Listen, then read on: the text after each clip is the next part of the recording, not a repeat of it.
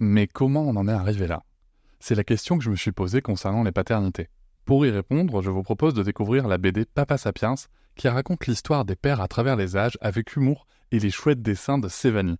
Elle va paraître le 6 juin prochain. Vous pouvez la précommander dès maintenant et avoir un cadeau idéal pour la fête des pères. Alors rendez-vous dans votre librairie préférée ou dans les liens en description de l'épisode ou sur mes réseaux sociaux. Quelqu'un qui a dit que je peux pas jouer aux poupées et après j'ai pleuré.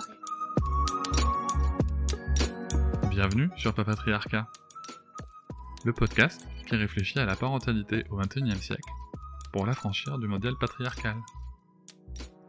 Dans cet épisode, je reçois Armella Lung. Elle est notamment autrice d'une BD qui compte jusque-là trois tomes et qui s'appelle Émotion, enquête et mode d'emploi. Vous pouvez aussi la retrouver sur son site Conscience Quantique, dont je laisserai le lien en description du podcast.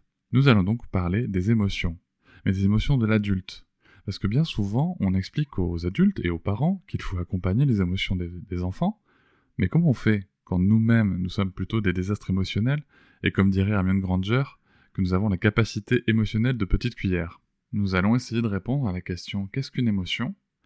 Comment est-ce qu'on a pu se construire avec nos émotions, notamment par rapport à notre sexe et notre genre? Et quelles solutions pouvons-nous penser aborder pour avancer sur le chemin d'un équilibre plus serein avec nos émotions? Je vais donc commencer tout de suite avec une première question très directe. C'est quoi une émotion? Je vous souhaite une très bonne écoute.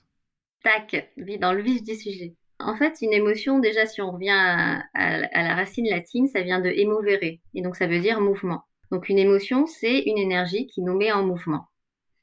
Euh, d'ailleurs, on peut le remarquer, je ne sais pas si ça t'est arrivé, moi j'ai des périodes de vie où ça m'est arrivé de ne pas avoir d'émotion, et ben c'est très perturbant parce que du coup, euh, c'est se lever, enfin, c'est limite pas arriver à se lever le matin, en fait, parce que aller dans une direction ou une autre, il n'y a pas d'énergie. Donc, les émotions, c'est euh, pour moi une énergie naturelle au service de la vie. Et la vie, qu'est-ce qu'elle veut? La vie, ben, elle veut se conserver déjà. Donc, c'est là qu'on va retrouver toutes les émotions liées à la survie.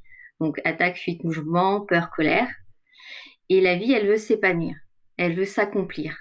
Donc c'est là qu'on va retrouver toutes les émotions, euh, euh, joie, enthousiasme, qui vont nous permettre de créer, d'avancer, de créer du lien aussi, parce que la vie est créatrice de liens, de vivre des, émotions, quelles qu'elles soient, que ce soit la joie, la tristesse, la peur ou la colère ensemble, c'est ça qui crée du lien aussi.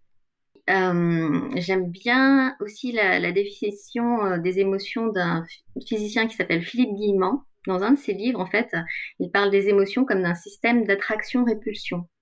Donc on serait attiré mhm. par les choses qui nous font du bien et repoussé par les choses euh, bah, qui sont mauvaises pour nous en fait. Du coup, ça serait un peu comme une boussole.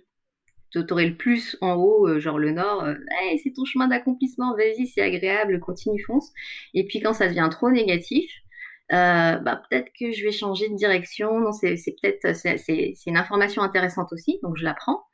Bah, c'est pas peut-être pas la bonne direction pour moi, donc je vais je vais réfléchir à si je veux pas changer de chemin.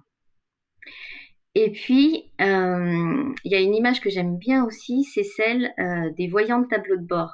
T'imagines que c'est comme si tu étais une voiture, en fait.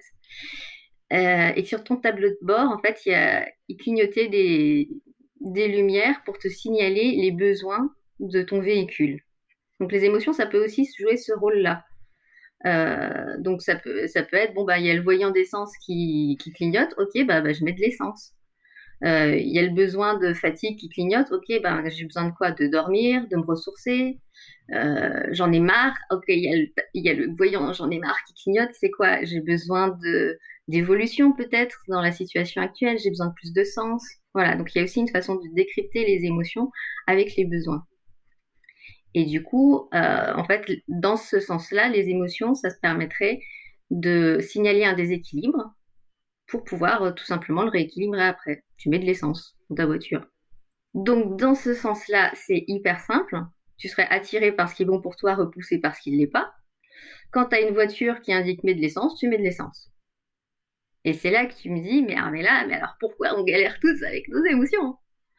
Bah, pour qu'on galère et puis euh, et puis pour le coup alors euh, moi j'aime beaucoup euh, les définitions que tu as utilisées parce que je trouve que ça met bien en exergue les, les émotions alors qu'on appelle positives ou négatives et que moi je préfère appeler agréables ou désagréables Mhm. Mais ce que je comprends, c'est que elles ont tout un rôle à jouer, en tout cas. Oui, totalement. D'accord. Elles ont tout un rôle à jouer. Mais nous, en tant qu'adultes, on nous a appris à gérer nos émotions. Ouais. Ah, Qu'est-ce que ça veut dire, en fait, dans le concret? Euh, bah, ça dépend de ce que tu mets derrière. C'est comme n'importe quel mot, euh, chacun peut utiliser le même mot en ayant une définition différente. Donc, euh, pour certaines personnes, gérer les émotions, ça va être juste euh, pouvoir surfer sur ce qui arrive, surfer sur une vague. J'aime bien cette image parce que les émotions et l'eau, symboliquement, ça va bien ensemble. Quand on rêve de l'eau, euh, la nuit, souvent c'est lié aux émotions. Donc, t'imagines que tu as ta vague émotionnelle qui arrive. Ok, tu surfes dessus, tu t'adaptes, tu retrouves l'équilibre et hop, ok, bon bah t'as géré. Ouais, super géré, et puis voilà. Ou tu peux aussi avoir euh, derrière gérer les émotions la notion de contrôle. Et effectivement, c'est souvent ça qu'on va avoir dans la société, parce que c'est une société où, où le contrôle est vachement mis en avant. Et du coup, là, comment tu vas gérer tes émotions? Bah, tu vas mettre des barrières. Tu vas mettre des digues, euh, tu vas essayer de tout contrôler. Il n'y a pas une goutte qui, qui, qui doit couler. euh, et jusqu'au jour où, à force de s'accumuler, s'accumuler, l'eau derrière, bah, t'as la barrière qui lâche. Et pah, c'est le drame. Et euh, j'aime beaucoup l'image de la vague. Euh, moi, je trouve ça, je trouve ça top. Sauf que, tu vois, je trouve aussi que ce qui est intéressant dans cette image, c'est qu'on peut vraiment la confronter à des situations euh, très réelles. Par Ouais. exemple, on- on- on- tu parles de surf, mais justement, on, si on, si on a, si on nous a pas appris à surfer, on sait pas forcément le faire. C'est ça. Et, euh, et, et j'aime aussi l'idée que, bah, des fois, la vague, on la voit pas venir. Et on la prend dans la tronche, tu vois, on la prend dans la tronche. Ouais. Euh, et, et comment on fait dans ces cas-là quand, quand on l'a pas vu venir et puis qu'on se la prend en pleine tronche? Et bah, si t'étais un surfeur, qu'est-ce que tu ferais? Je sais pas surfer, justement, ça tombe bien. Eh ben, j'imagine que bah, j'ai pris un cours de surf alors. hein. Bon. tu, tu te la prends dans la tronche. Alors, des fois, quand euh, quand, quand il y a une grosse vague, c'est plus simple d'aller profondément sous l'eau pour, et, pour éviter d'être trop secoué. Mhm. Après, euh, bah, tu fais comme tu peux, quoi. Tu fais comme tu peux.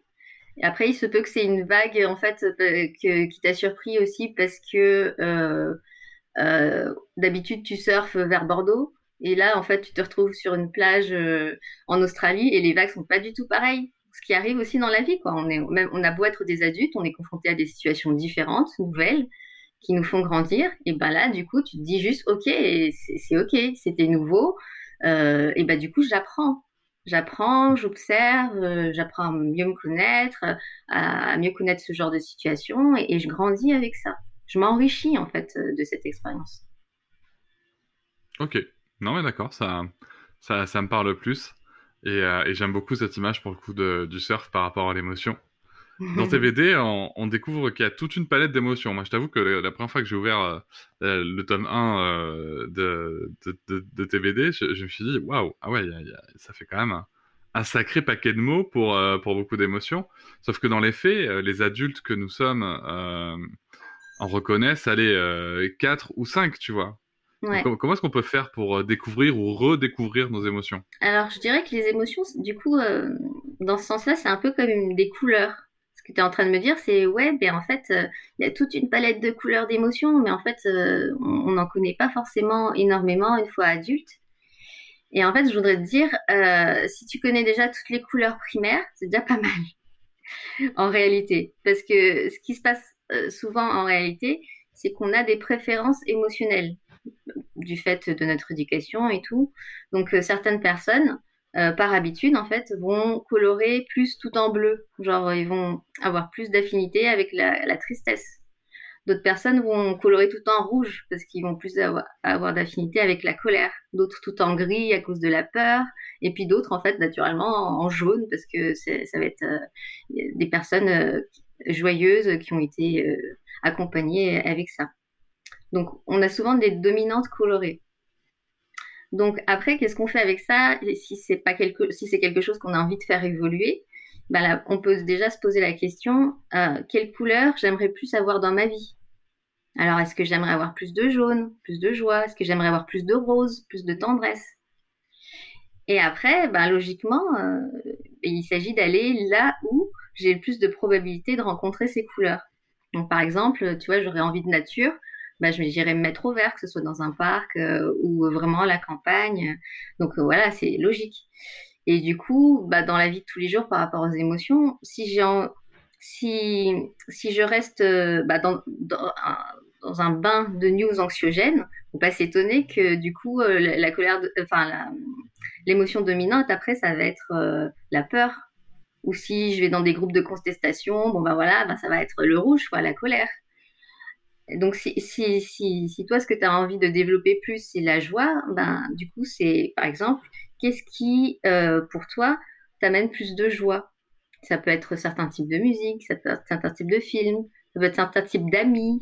Enfin voilà, c'est vraiment se demander soit personnellement, parce que c'est vraiment personnel à chacun, qu'est-ce qui apporte plus de cette couleur-là que j'ai envie de voir plus dans ma vie pour pouvoir les inviter dans ma vie? Et, après, la dernière chose, si on reprend l'image du parc, où voilà, j'ai envie de, faire et puis euh, j'ai envie de, découvrir plus de nuances, et eh bien ça va être de porter plus d'attention à ce que j'ai envie de, de ressentir dans ma vie. T'imagines, tu te balades dans un parc ou dans une magnifique forêt, tu peux juste traverser la forêt et te dire, ok, j'ai vu du, du, vert et du marron, quoi. Ou tu peux vraiment prendre le temps d'être là et de regarder toutes les nuances de vert, de regarder qu'en fait, il n'y a pas que du vert, il y a des couleurs, il y a des fleurs, qu'il y a du marron, y a, ah, et cette texture, et voilà, et, comment ça me fait sentir cette texture. C'est comme si à force de la regarder, je pouvais la ressentir, l'amener à l'intérieur, ça me fait vibrer. À, quel endroit ça fait vibrer mes cellules Tu vois? Donc du coup, on peut, on peut aller dans plein de dégradés de verre, de et tout. Et, du coup, là, c'est vraiment le fait de porter son attention et de pouvoir s'émerveiller qui va permettre de développer en fait cette palette de couleurs. Bon, il faut quand même avouer que souvent, euh, quand on ressent pas énormément d'émotions, il y a aussi le facteur anesthésie qui joue. Euh, c'est un phénomène euh, naturel de, survie qui a pas, pas que chez les humains d'ailleurs, chez, les, autres animaux. On anesthésie et à quoi ça sert? Ben, c'est Ça évite de souffrir. Donc quand on ressent pas beaucoup d'émotions, qu'on est anesthésié de ses émotions ou qu'on a même du mal à avoir accès à son corps, tellement c'est anesthésié, Là, par contre, je pense que ça, peut être lié à des blessures émotionnelles du passé, ou d'autres choses, ou des croyances qui, euh, disent que c'est mauvais d'avoir des émotions, que c'est dangereux. Et là, je pense que euh, c'est plus, euh, plus facile d'être accompagné pour, pour vivre ça, pour le coup. Pour dépasser ses croyances, pour guérir de ses blessures, voilà, ça va être plus facile d'être accompagné. Oui, tout à fait. Et puis pour le coup, je trouve que ça rejoint aussi un peu le, le sujet qu'on évoquait tout à l'heure. Même, j'ai envie de te dire, on, parlait de vagues tout à l'heure. Je pense que si on se prend une vague dans la tronche, bah, peut-être aussi que quelqu'un peut venir nous aider à, à, remonter à la surface. Ça peut être intéressant euh, de, d'avoir des gens euh, euh, qui peuvent nous aider. Je parle pas spécialement d'accompagnement professionnel, mais mmh, mmh, mmh. c'est, là où, où, où, nos figures d'attachement dans notre vie peuvent, peuvent intervenir aussi pour, pour nous aider à traverser ces moments. Et euh, tu parles de, de, croyances, et là, là, tu touches un sujet qui m'intéresse euh, particulièrement. Euh, ces croyances un petit peu limitantes qu'on peut avoir sur nous-mêmes et sur, sur nos émotions. Ce qui m'interpelle aussi, c'est le fait qu'elles vont être construites dans, dans, certains stéréotypes aussi. Par exemple, on l'a déjà évoqué dans ce podcast, l'émotion de la colère, mmh qui est très, très, très reconnue chez les garçons, chez les hommes, Mmh euh, va être plutôt, euh, on va on va plutôt amener les, les, filles et les femmes à la à la terre, à la à la justement à la contrôler. Ouais, tout à fait. Ça fait partie des croyances euh, dont tu peux parler? Oui, tout à fait. Et ça revient à ce que j'évoquais tout à l'heure sur ben, qu'est-ce qui fait que, au final, si c'est si simple, les émotions, qu'est-ce qui fait que c'est si difficile pour nous euh, de, de, de, les vivre? Et eh ben, si tu reprends l'image de la boussole, tu, te souviens, la boussole, les émotions agréables, bon ben voilà, c'est ce qui, est bon pour moi, et les émotions désagréables, c'est plutôt pour me dire que c'est pas le bon chemin euh, personnel. Eh ben, imagine que tu as une croyance au hasard euh, qui te dit il faut souffrir dans la vie, euh, grosse croyance judéo-chrétienne, et ben là, ta, ta boussole de base, elle marche plus, tu vois le truc, euh, je, vais vers ce qui, me fait plaisir, bah ça marche plus. C'était juste, euh, voilà. Et si tant est que euh, en même temps, tu te dises, ou séparément, si tu te dis, il faut aller bien tout le temps. grosse croyance de notre société. Il faut que en surface tout aille bien, tu vois. C'est si ça la honte si jamais ça va pas bien. Là, tu mets un gros voile sur ton tableau de bord, tu vois plus les, trucs clignotés, donc tu peux te, dire que tout va bien. Tu peux te voiler la face en te disant que tout va bien, mais en fait non, tu as juste euh, caché le voyant de ton tableau de bord. Et alors, gros bonus, si tu as les deux, euh, il faut souffrir dans la vie, mais il faut être bien tout le temps. Là, t'es jamais bien, quoi. Parce que t'essaies d'aller bien parce qu'il faut être bien. Mais en fait, une fois que t'es bien, tu dis ah bah non, il faut pas que je sois bien, donc tu t'autoflagelles. Et en fait, voilà, toute ta, vie est un enfer, juste à cause de croyances. Et pour euh, revenir à, tes croyances euh, stéréotypées, et eh ben effectivement, que ce que tu évoques sur la colère, qui est permise pour les hommes, bah ça vient, ça, ça, ça vient du modèle du guerrier pour moi voilà, on vient de millénaires où euh, pour survivre, on se mettait en clan et puis euh, il fallait, fallait donner naissance à des guerriers pour pouvoir euh, combattre le village d'à côté si jamais ils voulaient nous envahir. Donc le truc c'était pour survivre, il faut faire des guerriers. Et un bon guerrier, oh, bah, s'il est en colère, top quoi, il va pouvoir bien taper sur, sur les ennemis et par contre, s'il montre d'autres émotions, de la tristesse ou de la tendresse ou quoi, bon, bah, c'est pas intéressant pour un guerrier. Un beau psychopathe. Donc, euh, pas d'émotion euh, autre que la colère. Mais si je suis ton raisonnement, la colère des femmes à ce moment-là était tout aussi intéressante que la colère des, euh, hommes. Ah bah On avait autant besoin de guerriers que de guerrières. Puisqu'on vient d'un système patriarcal, c'est parce qu'il c'est pas comme ça que les, les, rôles ont été distribués. Et du coup, pour faire le pendant de ce que tu dis, moi, j'ai grandi avec euh, euh, la, croyance que la colère pour une femme c'est dangereux. il fallait mhm. pas montrer, faut pas, faut pas, faut pas montrer sa colère parce que ça peut être dangereux. Et ben oui, parce qu'on vient de millénaires en fait où euh, les femmes, dès qu'elles l'ouvraient et qu'elles étaient un petit peu en colère, qu'elles réclamaient un peu de, de justice, et ben elles se faisaient tuer c'est quoi les sorcières, c'est quoi euh, jusqu'à récemment, tu vois, le droit des femmes, c'est pas c'est pas lié depuis si longtemps. Donc euh, donc voilà, ça vient de quelque part. Et il y a un moment où ces croyances ont été en lien avec la réalité de la société. Mmh, tout à fait. Mais aujourd'hui, on peut tout à fait faire des mises à jour. Et c'est ça qui serait intéressant, justement. Juste pour synthétiser ton propos, selon toi, c'est OK qu'on puisse dire que le contrôle de la colère des femmes, c'est justement un instrument patriarcal. Euh, oui, pour le coup, oui, totalement. Et alors, tu parles de mise à jour. Vas-y, est-ce que tu peux nous en dire plus sur ces mises à jour, s'il te plaît? Eh ben, la mise à jour, c'est déjà de prendre conscience qu'on est en 2021, que, ok, on a des résidus de patriarcat, mais on n'est plus exactement dans le patriarcat. Le vrai patriarcat, c'est genre euh, le siècle, rien que le siècle dernier, euh, une femme qui se faisait battre, mais c'était juste la normalité.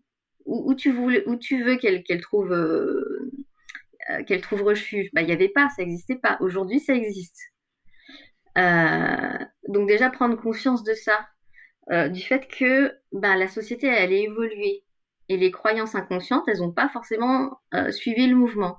Donc il est temps de, de pouvoir se dire que c'est possible d'être totalement autonome en tant que femme et, d'être totalement et de retrouver du coup pour les hommes bah, tout, tout ce côté qui leur avait été privé quoi de, la tendresse de l'empathie et tout et que et que ça s'équilibre et que chacun puisse euh, être euh, un individu.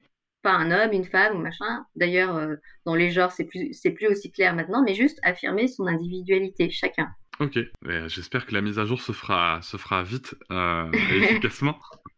Euh, bah, il y, a différentes façons de faire des mises à jour en fait. Euh, on peut faire des mises à jour. Bah, la vie t'emmène à faire des mises à jour de toute façon, parce que euh, à bout d'un moment, les, ces croyances limitantes, et eh ben, on arrive à des limites. C'est bien beau de se dire, ben voilà, je suis fort dans ma vie. voilà, je fais qu'avancer, puis avec ma famille, voilà, je, suis voilà, bon guerrier, quoi. Euh, sauf qu'à un moment donné, la limite, ça peut être, euh, bah oui, mais c'est quand même un peu triste de pas, euh, de pas me sentir aussi en lien avec mes proches. J'aimerais, voilà, je, vois autour de moi que c'est possible. Et d'autres personnes qui, qui ressentent ça. Et voilà, je suis attirée par ça. Et du coup, voilà, là, j'arrive à une limite. Et peut-être que ça peut me donner envie d'évoluer.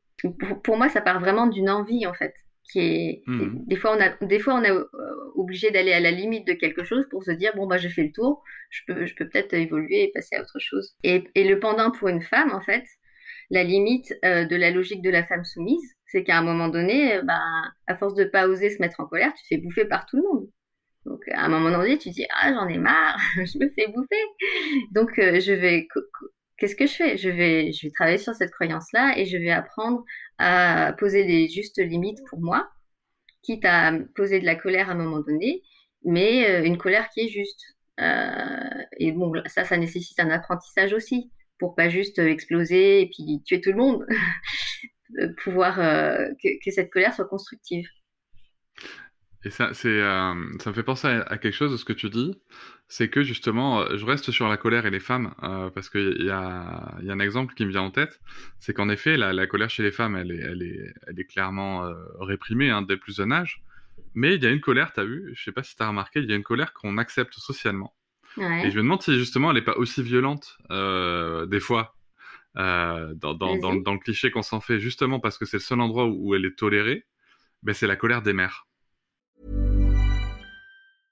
I'm Sandra, and I'm just the professional your small business was looking for. But you didn't hire me because you didn't use LinkedIn jobs. LinkedIn has professionals you can't find anywhere else, including those who aren't actively looking for a new job but might be open to the perfect role, like me.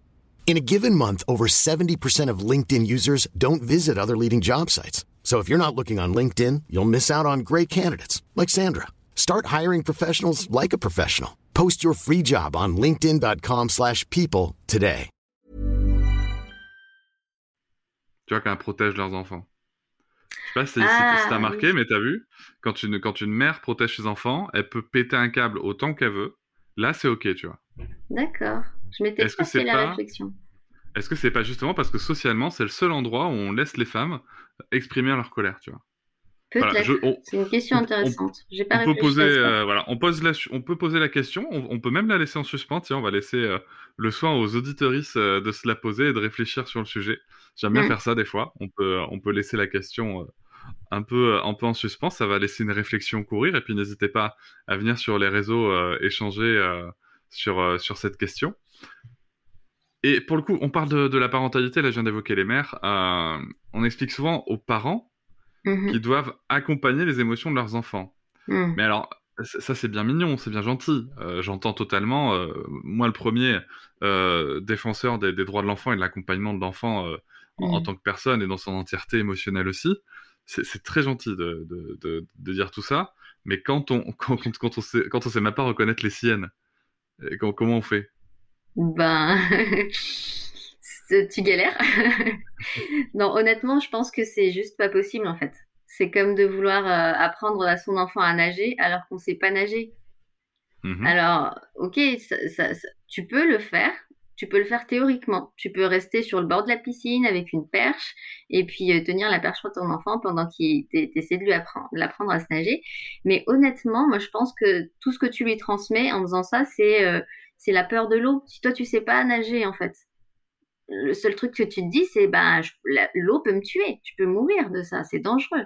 Donc, mhm. euh, donc euh, c'est difficile de transmettre autre chose que le tabou ou la peur si, euh, si on n'est pas à l'aise avec ses propres émotions. Moi, j'ai jamais vu quelqu'un enseigner quelque chose qu'il ne connaissait pas. Mon moniteur d'auto-école, bah, il sait conduire, quoi. Tu vois, c'est juste logique. Et du coup, comment on fait euh, si, si du coup euh, l'enfant il se noie, mais que moi aussi je me noie en même temps? T'imagines, euh, bah, la vie c'est pas juste une gentille piscine, tu vois. On évoquait le surf tout à l'heure, ça ressemble plus à, à la mer, quelque chose d'un peu vivant, un peu imprévisible. Et puis des fois, tu es même en pleine tempête, en plein milieu de la mer, avec l'impression qu'il n'y a pas la terre autour, quoi. Et donc, qu'est-ce que tu ferais? Et ben, euh, si je m'imagine en plein milieu de la mer, où on va faire plus simple déjà, si je suis euh, au bord de la plage et que je suis en train de me noyer avec mon enfant aussi, et que je sais pas nager, c'est ça, la question, et que je sais pas nager, ben, la première chose que je fais, c'est d'appeler l'aide, quoi. Mhm. Donc, euh, si je sais pas nager, je peux pas sauver mon enfant de son émotion. Enfin, je peux pas l'aider, en tout cas, à vivre son émotion. Donc, la première chose, ça va être appeler de l'aide. Donc ça peut être euh, de la famille, euh, des amis, euh, un voisin. la première chose aussi, si c'est possible, c'est sortir de l'eau. Donc sortir de, l'émotion qui prend trop de place et qui est en train de me noyer. Euh, Mhm. Donc, euh, aller faire un tour de pâté de maison ou, euh, ou appeler quelqu'un. Enfin, il y a, y y aussi des appels d'urgence. Il y a des, il y a des euh, permanences téléphoniques aussi pour des, des, des parents débordés. Donc, c'est aussi possible. Donc, c'est un peu comme si tu étais au bord de la mer et ton enfant se noie, euh, tu sais pas trop nager, ben, t'appelles le maître nageur, quoi, ou la maîtresse nageur. Euh, t'appelles quelqu'un de compétent pour, euh, pour, le, pour aller le sauver. Et puis, euh,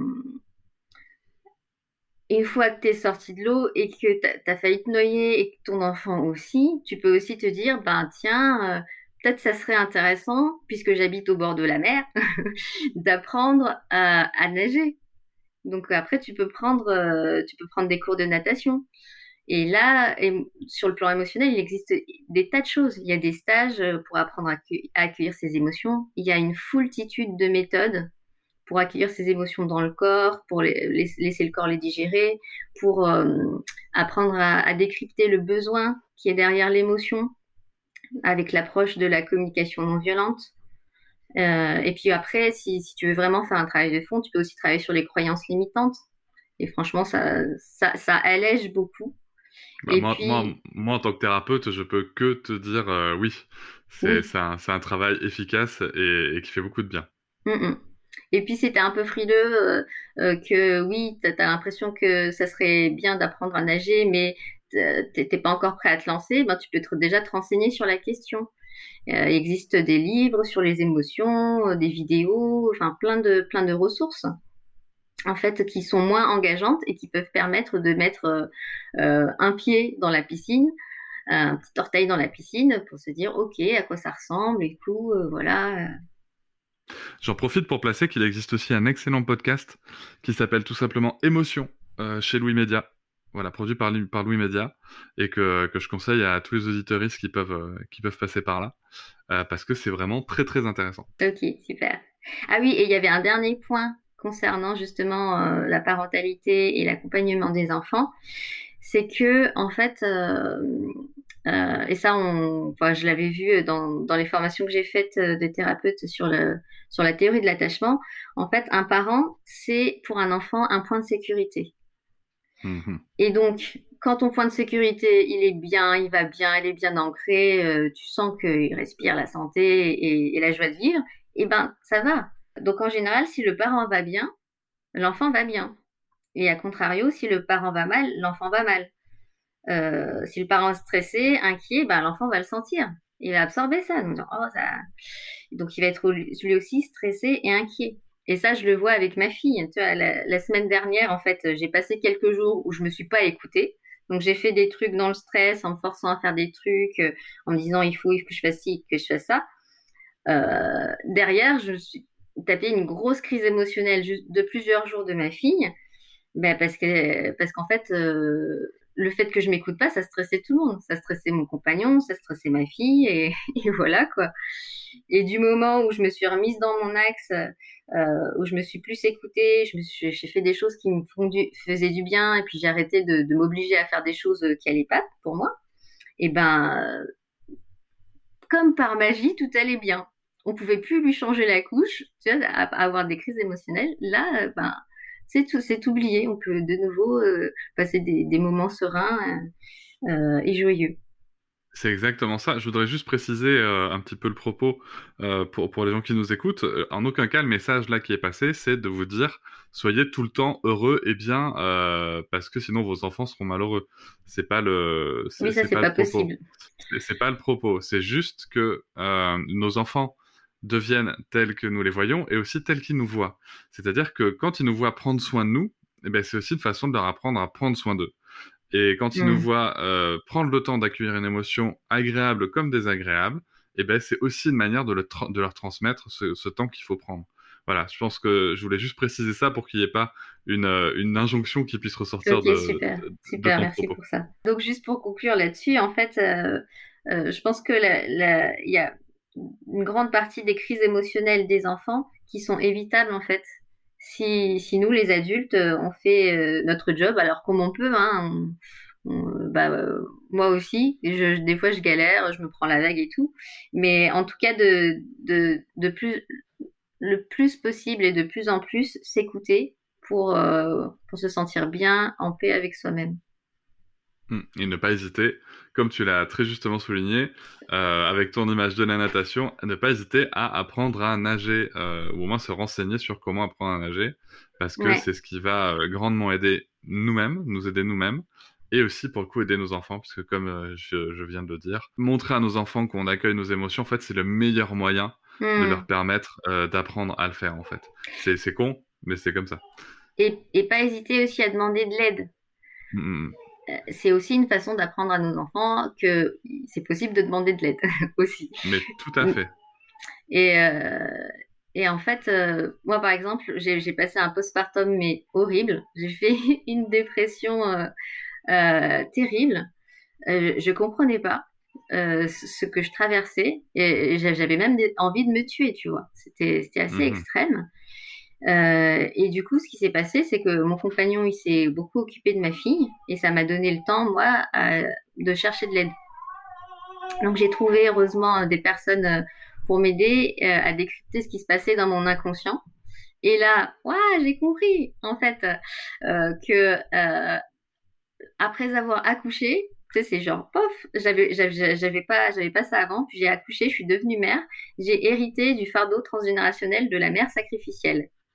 Alors, mère sacrificielle, c'est un peu genre euh, euh, tout le monde passe avant. Les besoins de ton enfant passent avant, les besoins de ton compagnon passent avant, les besoins de la société passent avant. Il faut que ça ait l'air facile. Donc, faut pas demander de l'aide parce que c'est la honte en fait de pas y arriver parce que c'est censé être euh, une mère et puis c'est instinctif et puis tout ça et tout ça. Bon voilà. Et en fait, ça c'est juste une croyance. Et on m'a donné des clés pour sortir de ça. Et je suis passée de ma vie est finie, j'aurais jamais dû avoir un enfant, je suis prisonnière, je suis la victime de la société, on n'est pas accompagné, je ressens énormément de colère là-dedans et tout ça, et, voilà, ma vie est finie, quoi.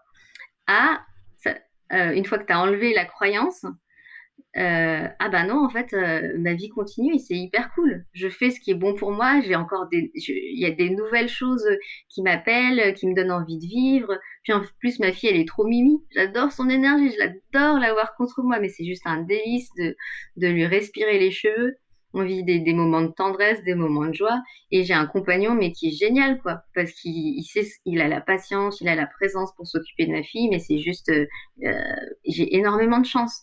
Et tu vois, ça, c'est juste, t'as la croyance et t'as plus la croyance, quoi. Donc, je veux dire, euh, des fois, la vie et la couleur qu'elle a de ta vie, ça tient juste à des croyances. Et ça, c'est un truc euh, hyper puissant que je vais du coup euh, développer dans mon prochain livre. Parce que du coup, j'ai appris beaucoup de choses. Ça m'a beaucoup fait grandir, en fait, euh, tout cet épisode-là. Et, c'est des choses que je vais partager. Et du coup, j'aimerais insister sur le fait que, comme on disait tout à l'heure, quand on tombe, bah, ça nous fait grandir, en fait. On apprend des choses. On a beau être adulte, on continue à grandir. Et ça vient euh, bousculer cette croyance limitante qu'on a qu'il faut réussir du premier coup, être parfait, euh, tout contrôler, sinon c'est la honte. Ben non, si on fait ça, en fait, on fige la vie et on ne vit plus. La réalité, c'est que la vie, elle n'est pas figée, elle est vivante comme une vague. Quand on tombe, on apprend, ça arrive, et on apprend toute la vie. Et les bons surfeurs, euh, je, je suis pas une bonne surfeuse, mais je suis sûre que ben ils font comme les autres, tu vois, ils tombent et ils apprennent et ils se régalent. euh, et ça peut être un nouveau challenge de, de voir une, vague, waouh, qu'elle est belle, et, euh, et, et, je vais essayer. Et puis euh, voilà, tu vois, de, vibrer aussi avec le- les, les défis que, que nous donne la vie. Ah mais complètement, je te rejoins, je te rejoins complètement là-dessus. Euh, surtout que moi, en tant que praticien PNL, la, la, les croyances limitantes et, les, et le fait de les lever et de voir les effets que ça a justement de lever ses croyances, c'est assez impressionnant. Hein, quand, quand on le vit, c'est assez impressionnant.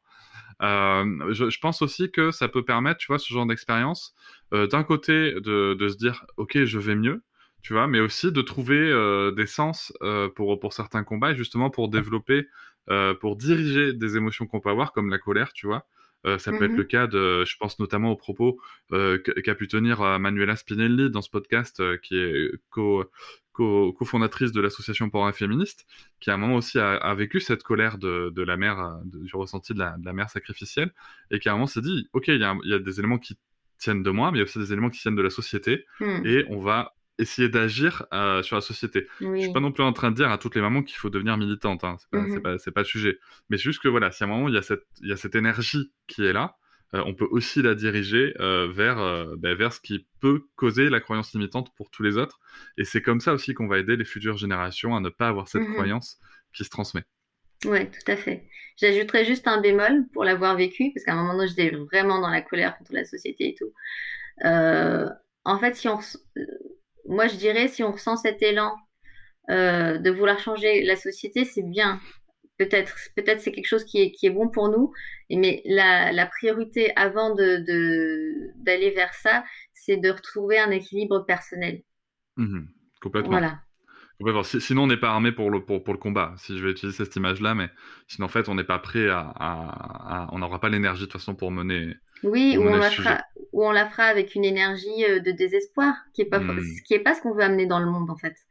Mhm. On veut amener quelque chose dans le monde de plus, de, de plus serein, de plus posé, de plus accueillant, tu vois? Ah, mais complètement. C'est, c'est, je, je, je te rejoins tellement, si tu veux, que j'avais, j'arrivais même pas à répondre. Donc, donc euh, ouais, écoute, on a dit beaucoup de choses. Merci beaucoup, Armella, pour, euh, pour tous ces éléments. Donc, si je comprends bien, euh, par rapport à tout ce qu'on s'est dit, déjà, on, l'émotion, c'est une énergie qui est, qui est là Mhm. pour, euh, pour, pour nous mettre en avant, qu'elle soit agréable ou désagréable. C'est quelque chose qui nous passe un message et qui nous donne une énergie pour résoudre une situation ou répondre à un besoin. Mhm. Ou juste créer aussi, ça peut être, c'est c'est des- c'est une énergie créatrice énorme en fait. Ou juste créer, tout à fait.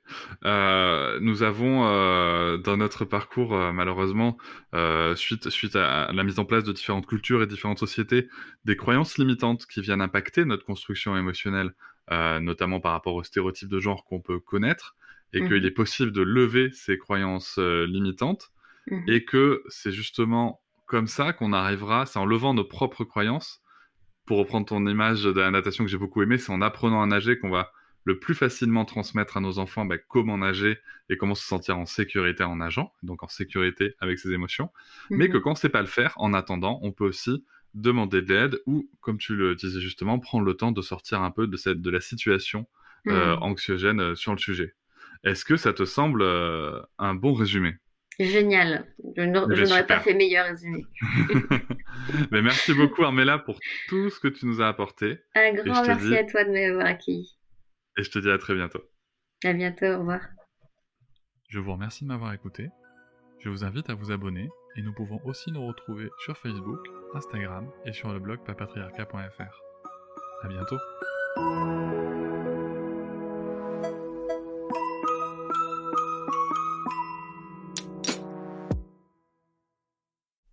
Hop, c'est encore moins. Si tu veux soutenir le podcast, tu peux aussi t'abonner à Papatriarca Plus et découvrir chaque semaine un épisode bonus en plus des 60 déjà disponibles. À découvrir sur tes applis de podcast comme Pocketcast, Castbox ou encore Apple Podcast. À très vite.